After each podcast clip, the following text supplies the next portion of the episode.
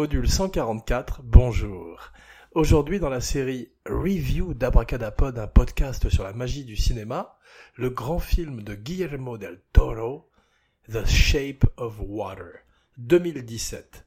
Alors, The Shape of Water, c'est un conte de fées pour adultes, c'est un film qui vient de recevoir ces jours euh, récents 13 nominations aux Oscars, euh, personne ne l'attendait car c'est un, un, film très étrange, une espèce de mélange entre la créature du lagon noir et la belle et la bête, où euh, tous les fantasmes de Guillermo del Toro retrouvent également ses passions de nerd et lui permettent de faire un film de monstre et de rajouter une créature extraordinaire à son bestiaire, The Creature, The Asset, comme on l'appelle dans le film également, qui est une fois de plus joué par Doug Jones, Doug Jones, un des principaux collaborateurs de Guillermo del Toro à travers le temps, puisqu'il était également de Pale Man et euh, d'autres monstres, le faune lui-même, dans le labyrinthe de Pan.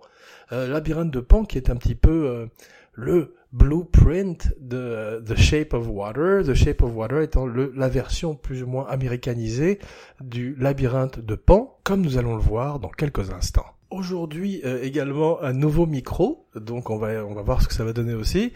Un Blue Yeti conseillé par mon frère Gilles Weber, mon collaborateur, mon co-host de Dopa, le frère euh, le frère ennemi, le frère jumeau maléfique de Abracadapod. Guillermo del Toro et Vanessa Taylor, c'est la première fois qu'il écrit un scénario avec une jeune femme, effectivement euh, scénariste. Je sais pas si elle est jeune d'ailleurs. Il a besoin de l'inspiration de cette femme pour nourrir le personnage de Sally Hawkins, Elisa dans le film, qui est remarquablement interprétée par Sally Hawkins, qui est très, à très juste titre nommée également à l'Oscar. Euh, je pense que Guillermo del Toro a des chances de gagner cette année, en particulier l'Oscar du meilleur film et du meilleur directeur. Euh, le meilleur acteur sera probablement Gary Oldman pour The Darkest Hour, le film sur Winston Churchill qu'Abracadapod n'a pas vu et n'a pas véritablement l'intention de voir. Abracadapod n'est pas extrêmement fan de de biopic historique, bien que aime beaucoup Gary Oldman, qui euh, depuis quelques années est un peu en vitesse de croisière, mais mérite de toute façon un Oscar pour euh, toute sa carrière extraordinaire et tous les personnages fantastiques qu'il a joués. Alors cette fois-ci, il a un fat suit, il a un faux costume de gros pour jouer Winston Churchill et il risque de gagner parce que la compétition n'est pas terriblement dangereuse cette année. Cette année également, probablement Oscar de la meilleure actrice pour euh, Frances McDormand. Euh, Sally Hawkins pour euh, The Shape of Water le mériterait largement. Elle joue le rôle d'une muette et vit une histoire d'amour extraordinaire avec un homme poisson. Elle dit qu'elle s'est inspirée des grandes icônes du cinéma muet, probablement que Del Toro lui a conseillé également des films à voir. Del Toro est un grand amoureux du cinéma, un des grands cinéphiles, une espèce de Tarantino gothique et euh, son film est truffé de références, d'easter eggs au cinéma, une véritable lettre d'amour à ce cinéma qu'il a aimé quand il était enfant, en particulier ce cinéma de genre et ce cinéma fantastique d'horreur. Mais le petit Guillermo del Toro a toujours rêvé que la créature du lagon noir termine avec euh, Julie Adams, je crois s'appelait l'actrice, dans une histoire d'amour qui rappellerait La Belle et la Bête, et euh, était extrêmement déçu euh, à la fin du film quand euh, les gentils tuaient la créature, spoiler alerte. Il avait l'intention de faire un projet avec Universal pour ramener au devant la créature du lagon noir, peut-être dans le cadre du Dark Universe de Universal qui marche très mal depuis La Momie et Dracula Untold. Quand il pitch son projet aux exécutifs de faire de la, créature du lagon noir une, un Roméo Juliette, une histoire d'amour, une tragédie romantique, les exécutifs ne veulent pas faire le film. Del Toro abandonne le projet. Del Toro a toujours 50 euh, projets euh, en général qui euh, sont dans les starter blocks et on ne sait jamais lequel va partir en premier. Il a choisi de faire malheureusement Pacific Rim. Alors c'est un film qui a été réévalué depuis, ça n'a pas été un très gros succès en salle, mais ça a suffisamment, suffisamment marché pardon, à travers le monde pour que tout d'un coup on ait dans quelques jours une suite Pacific Rim 2 avec John Boyega et Scott Eastwood. Euh, Abracadabra n'est pas très fan de films de kaiju, ces films où euh, des grands monstres affrontent parfois des robots géants, ou comme c'est le cas dans le film de Del Toro, des Jagger, des chasseurs. Le premier avait euh, Charlie Hunnam, qui a du mal aussi à trouver sa place dans le cinéma, et euh, celui-ci est une fois comme les Transformers, mais un peu mieux filmé. Mais Del Toro ne revient pas à la mise en scène. Il préfère faire The Shape of Water, qui risque de gagner un Oscar cette année. Abracadapod préférait que Dunkerque gagne. Dunkerque est un film supérieur pour Abracadapod, mais The Shape of Water est une telle, un tel bijou, le travail d'un tel orfèvre, qu'effectivement il mérite quand même toutes les accolades. Il a gagné le, lion d'or à Venise, je crois, un lion pour un poisson, c'est joli. Et euh, il contribue à donner au cinéma ses lettres de noblesse au gothique. Il est le digne descendant de Marie Shelley et également d'un Tim Burton, un Tim Burton qui euh, filmerait mieux que Tim Burton car euh, la caméra bouge de façon extraordinairement fluide et rappelle plus euh, les frères Cohen que Tim Burton qui a toujours eu du mal avec les mouvements de caméra. On retrouve également le même sens de l'excentricité qu'on voit chez les frères Cohen et chez Wes Anderson, des véritables auteurs, bien qu'on voit que le film de Del Toro n'est pas parfait, son problème est véritablement avec le scénario. Del Toro a toujours eu du mal avec le scénario, on l'a vu avec ses Hellboy, on l'a vu avec Pacific Rim et Crimson Peak, qui sont des films qui ont souvent une exécution admirables et qui ont l'air de valoir 100 millions de dollars alors qu'ils n'en ont coûté que 20, ce qui plaît beaucoup au studio. Fox Searchlight, en l'occurrence. Et Del Toro a du mal donc à écrire des scénarios qui soient euh, pas trop clichés ou pas trop où les, allégories ne soient pas un petit peu euh, lourdes. On voyait que dans le labyrinthe de Pan, euh, son méchant qui était quand même extraordinaire, qui était joué par Sergi Lopez, était également extrêmement manichéen à la manière de Strickman Michael Shannon dans The Shape of Water. Alors Michael Shannon, euh, Abracadapod l'aime beaucoup depuis des années, depuis euh, Boardwalk Empire, je crois que c'est la première fois, ou même un petit peu avant, le film de euh, Sam Mendes avec DiCaprio, Kate Winslet aussi, et euh, Michael Shannon était déjà une présence formidable, une espèce de Jack Palance cérébral. Il a une, euh, il est très impressionnant physiquement et il a ce visage tragique, ce visage de mort qu'on voyait également dans Boardwalk Empire. Il était le général Zod dans Man of Steel. À chaque fois qu'il est dans des films, il est formidable. Il a essayé récemment de faire un film de Noël, euh, Pottersville, pour casser un petit peu son image de, de bad guy et faire un rôle à la Tom Hanks, mais personne n'a été dupe et je vous invite à découvrir ce film online où pour la première fois Michael Shannon joue euh, un personnage à la James Stewart.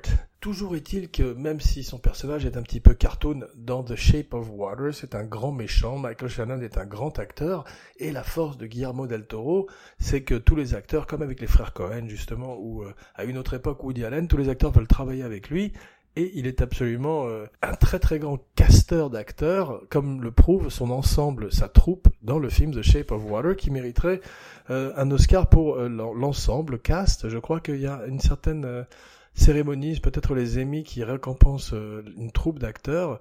Eh bien cette année, la meilleure troupe de comédiens, le meilleur ensemble cast, la meilleure composition d'un film, on la doit à Guillermo del Toro avec The Shape of Water, où on voit successivement des gens comme Michael Shannon en grand méchant, mais également l'extraordinaire Richard Jenkins, un des plus grands second rôles de l'histoire du cinéma, qui parfois même a des premiers rôles comme dans The Messenger, je crois que ça s'appelait, et qui, euh, comme les grands acteurs, même avec des petits rôles, arrive à briller euh, comme il le fait dans Bone Tomahawk. Bone Tomahawk, c'est un western extrêmement violent que Kurt Russell a tourné la même année que Hateful Hate et qui est un petit peu supérieur, où il affronte avec Richard Jenkins une tribu d'indiens cannibales dans les montagnes des Appalaches.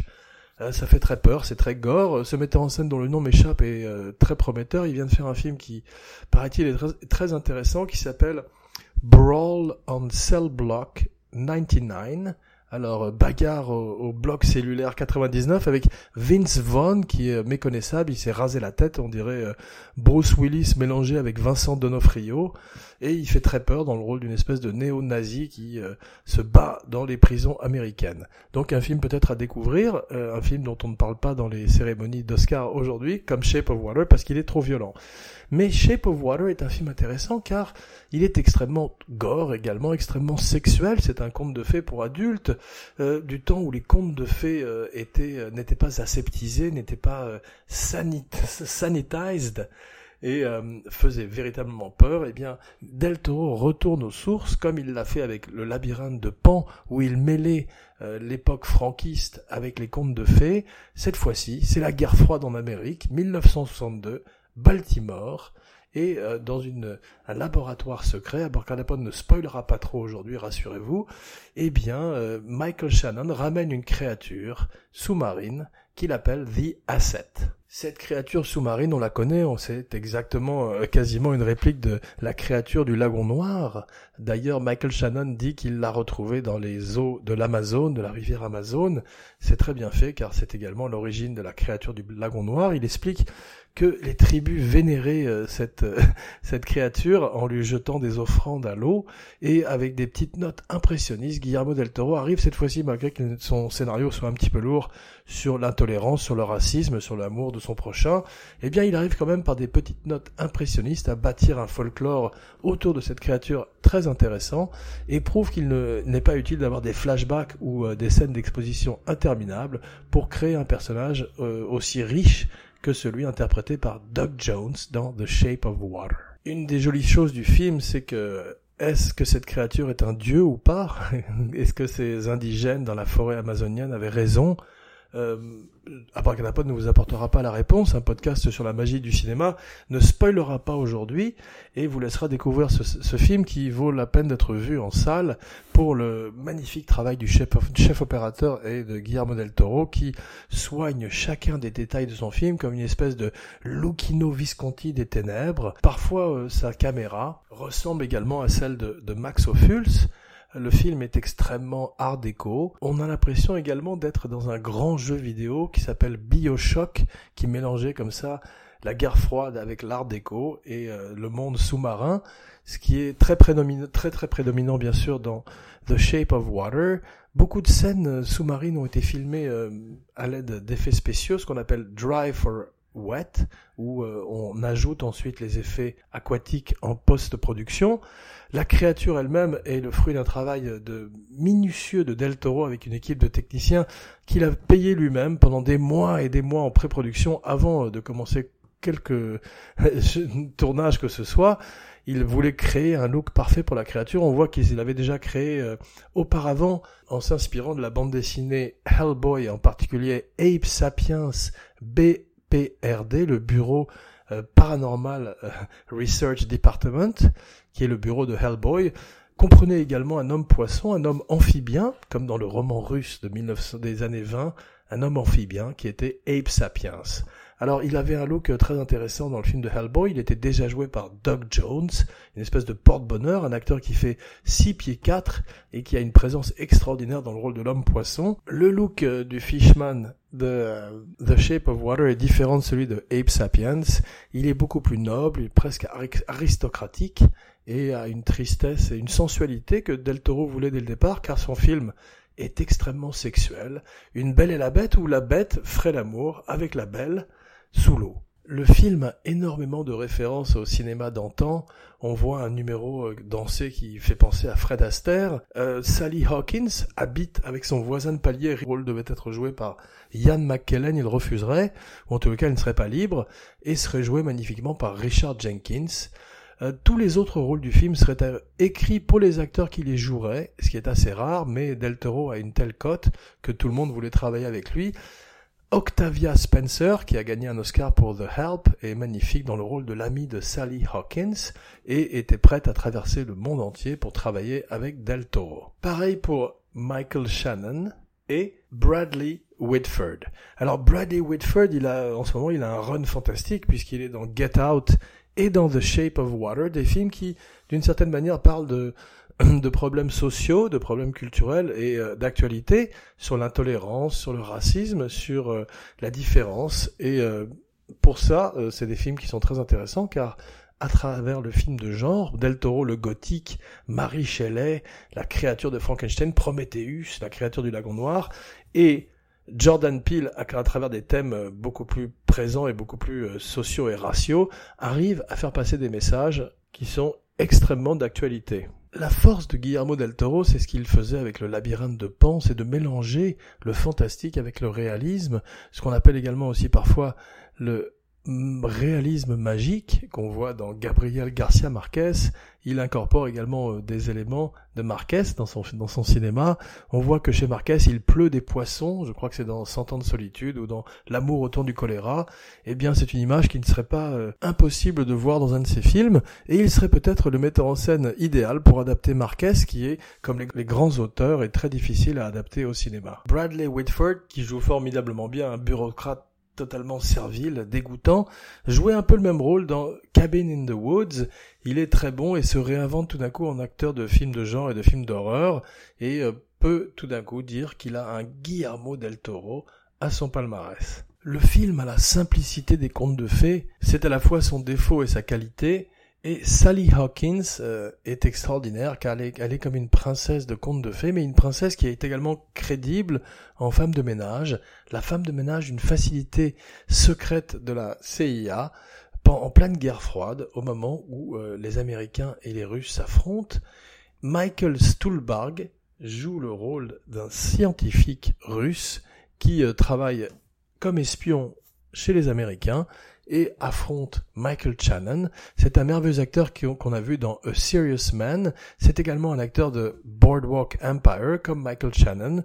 Boardwalk Empire qui castait extraordinairement ses acteurs qu'on retrouve partout comme euh, l'acteur qui joue également Daredevil, Charlie Cox, je crois que c'est son nom. Abracadapod rêverait de voir Michael Shannon dans un western. Il a une tête effectivement comme Jack Palance, un Jack Palance moderne un Jack Palance hipster, et Abracadabra aimerait beaucoup le voir dans euh, un western, affronter par exemple Gal Gadot. Le film a coûté moins de 20 millions de dollars. Euh, Guillermo del Toro vient des effets spéciaux. Il a commencé avec un film de vampire très intéressant qui s'appelait Chronos, qui s'appelle toujours Chronos d'ailleurs, avec euh, Ron Perlman qui deviendra à la manière de Doc Jones, un de ses acteurs fétiches. Il vient des effets spéciaux et ça lui permet d'économiser beaucoup d'argent sur ses films et de faire des films qui ont l'air extrêmement euh, onéreux alors qu'effectivement ils sont beaucoup moins chers euh, au départ car il connaît à la manière d'un Kubrick toutes les techniques euh, du, cinéma et arrive à contrôler son film de A à Z, tous les acteurs, tous les techniciens voyant un tel amour, un labor of love, un, tel, un tel travail d'orfèvre et de virtuose, ils donnent 100% de leur talent et ça donne à l'arrivée un film comme The Shape of Water, qui même si l'histoire est un petit peu traditionnelle, un peu classique, par son exécution est un film à part dans l'histoire du cinéma, et risque d'être le film le plus important de l'année 2017. Sally Hawkins euh, a la grâce de Harpo Marx ou d'un Buster Keaton, Charlie Chaplin qu'elle a étudié. Elle rappelle à Bragadapone une autre muette de l'histoire du cinéma qui était, je crois, euh, peut-être Sally Morton ou euh, Samantha Morton, je me rappelle pas de son nom. Elle jouait dans euh, The Sweet Lowdown. Elle faisait la femme ou la fiancée de Sean Penn et elle était extraordinaire également. Guillermo del Toro écrit le film pour Sally Hawkins. Il dit que si elle avait refusé le film, il l'aurait euh, rangé dans un tiroir. Il lui pitch un soir où il est sous. Elle accepte de l'écouter. Et il dit que c'est difficile à pitcher comme film quand on est sous. Il a pas tort. Et et c'est étrange car elle, a euh, des scènes sous-marines avec une créature venue euh, d'Amérique du Sud et la même année, il lui arrive la même chose en Paddington 2, un film pour les enfants, c'est un petit peu la version enfantine de The Shape of Water où euh, une créature mystique, surnaturelle, un petit ourson cette fois-ci en peluche, arrive du Pérou et elle a une scène sous l'eau dans une salle de bain qui rappelle celle de The Shape of Water, mais dans The Shape of Water, elle fait l'amour avec un poisson. Doug Jones passe trois heures au maquillage, il dit que c'est moins difficile que The Pale Man ou Le Labyrinthe de Pan, où il passait euh, quasiment des journées entières sur euh, la chaise de maquillage. Il est un habitué de Del Toro et le talent de Del Toro, c'était celui également de Stan Winston ou Steven Spielberg au moment de Jurassic Park, c'est de savoir quand laisser la place aux effets pratiques et quand laisser la, place aux effets digitaux. Donc Del Toro est un grand magicien, il a également un musée fantastique chez lui où il garde tous ses trophées de films d'horreur, tout, ce qu'il a collectionné au fil des ans. C'est un des plus grands geeks, un des plus grands euh, cinéphiles et euh, une, une, encyclopédie vivante, comme on le voit dans le film, où euh, l'héroïne vit au-dessus d'un cinéma art déco qui passe des films des péplums qui ont bercé l'enfance de Guillermo del Toro. Il y a également beaucoup de Guillermo del Toro dans La créature et dans Richard Jenkins, qui est un artiste et qui, comme la plupart des personnages héroïques de del Toro, est un, outcast, un outsider. Il voulait au début tourner le film en noir et blanc, heureusement qu'il ne l'a pas fait car le travail sur les couleurs est extraordinaire, les verts, les rouges sont absolument sublimes. Le film aurait été quand même fantastique en noir et blanc et muet, prouvant à quel point euh, Del Toro connaît son histoire du cinéma et pourrait faire partie des grands au même titre que Fritz Lang ou Murnau. Il dit de la créature que c'est le design le plus difficile qu'il ait jamais fait car il fallait effectivement incorporer une sensualité au personnage que n'avaient pas ses personnages précédents et il a passé euh, près de 4 ans à développer le projet avant de finalement le tourner. Donc même si le film a des défauts, même si euh, Dunkerque mériterait d'être le meilleur film de l'année, quand même un très grand film avec un très grand poster car Del Toro a du goût euh, aussi dans ses posters bien évidemment. Il est un dessinateur, il est comme Jean-Pierre Jeunet ou Terry Gilliam, des gens qui ont un sens extraordinaire du production design, et parfois un peu moins de l'histoire aussi, et son poster est designé par un grand artiste taïwanais américain du nom de James Jean. C'est un poster qui est dessiné à la main et qui est absolument magnifique, euh, qui est complètement en opposition avec toutes les photos qu'on voit sur tous les posters depuis un certain nombre d'années. James Jean a également fait un magnifique poster pour Blade Runner 2049, et pour Mother. Le film est très gore, il a du euh, body horror digne de David Cronenberg, ce qui plaît à Abracadapod car euh, Del Toro fait des films pour les adultes, des contes de fées pour les adultes, où plusieurs niveaux d'interprétation sont possibles, comme avec la fin, qu'Abracadapod ne vous déflorera pas aujourd'hui. Abracadapod, un podcast sur la magie du cinéma, vous retrouve dans quelques jours pour une surprise. C'est en général ce qu'Abracadapod dit quand euh, il ne sait pas quelle est la prochaine émission. Merci une fois de plus pour votre fidélité et on va voir comment marche ce nouveau micro. Jean Weber, signing off.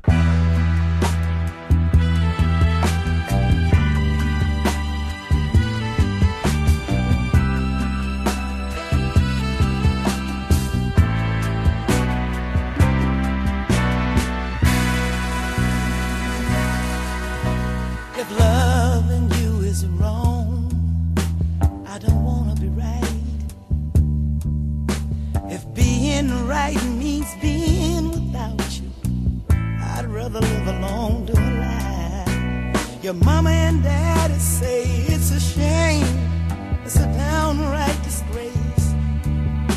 But long as I got you by my side, I don't care what your people say.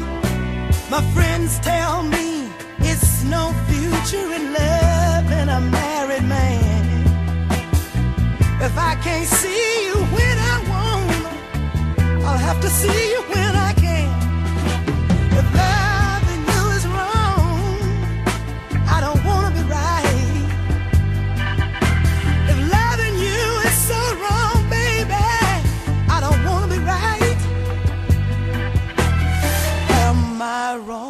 wrong fall so deeply in love?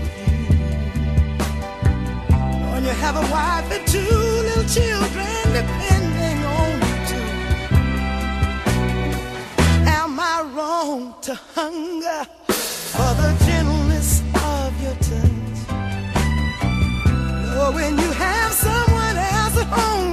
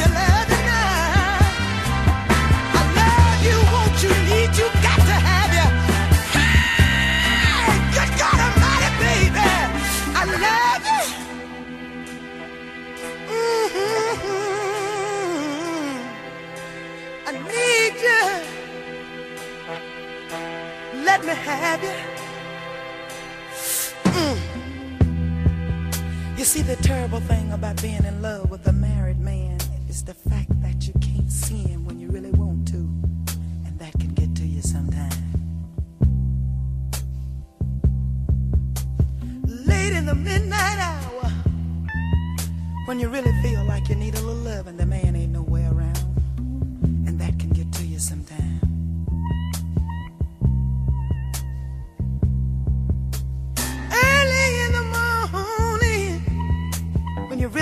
like you need someone to hold on to, the man ain't nowhere around, and that can really get to you sometimes. But what gets to you most of all is when the holidays roll around. You gotta always be by yourself. Cause that's the time when the families get together. All the in laws come to visit. So he has to stay home and play the part of the good and faithful husband. But I ain't worried about it. Cause I found out that when a man starts tipping away from home, somebody at home is falling down on the home front. That's because when these women marry these men, they have a tendency to take advantage of them. They forget about all the sweet things they say to get them, that they have to keep on saying them to keep them. Cause you got a whole lot of women out there these days, just like me, who will tell a man anything in the world he feel like he might want to hear. I know. Cause I'm going with a married man. And last New Year's Eve, I was lonesome as a Mickey Vicky. But J1, the man came on in like he was supposed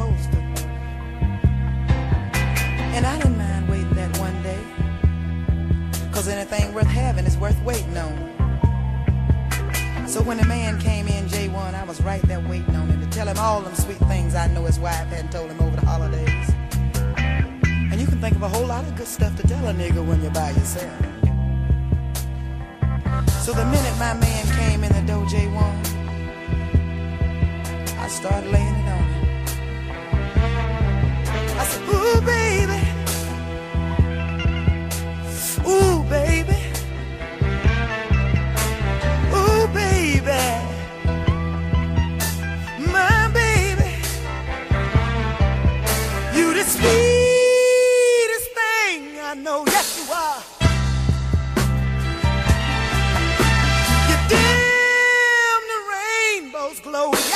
There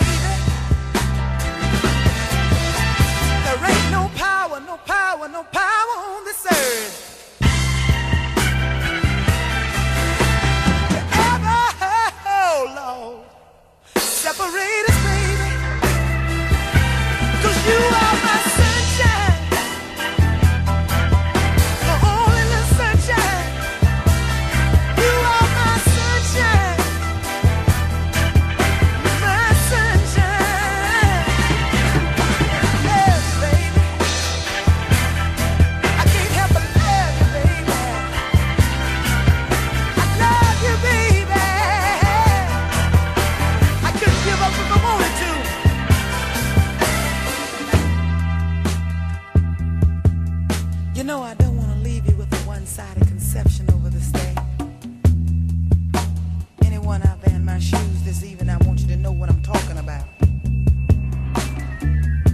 want you to know there's two sides to this thing.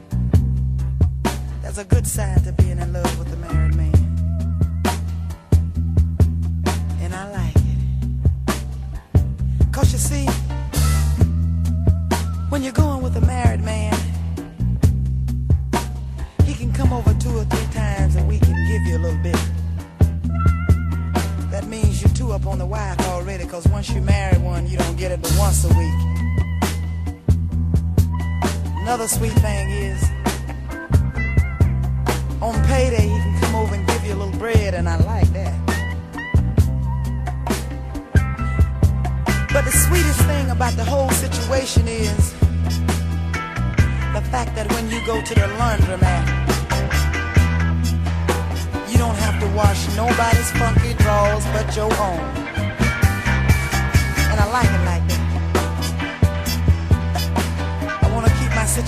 Just the way it is. And to make sure it stays like that, when my man come over them two or three times a week to give me my piece, I set the clock so he can get up and go home on time. Don't want him to be late. Sometimes it be kind of hard for me to do, but I force myself anyway. I tell him, listen to the clock on the wall. Hey, hey. To the clock on the wall right now, baby. Tick on clock. Listen to the clock on the wall. Hey, hey. Oh, forget about the clock on the wall. I don't wanna.